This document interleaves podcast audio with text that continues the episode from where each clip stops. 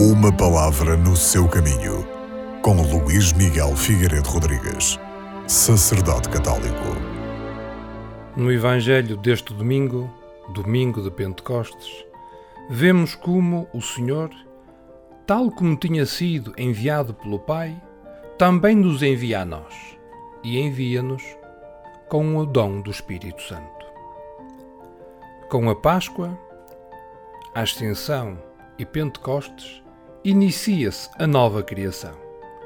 É e como na primeira criação, também o Espírito Santo está presente, a soprar a cada um de nós a vida nova do ressuscitado.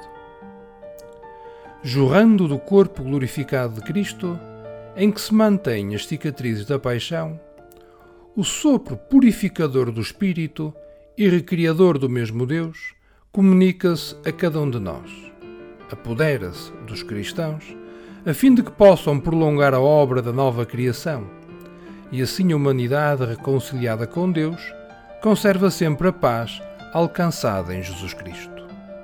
Hoje é o tempo do Espírito, o tempo do amor de Deus atuar e tornar-se presente no mundo.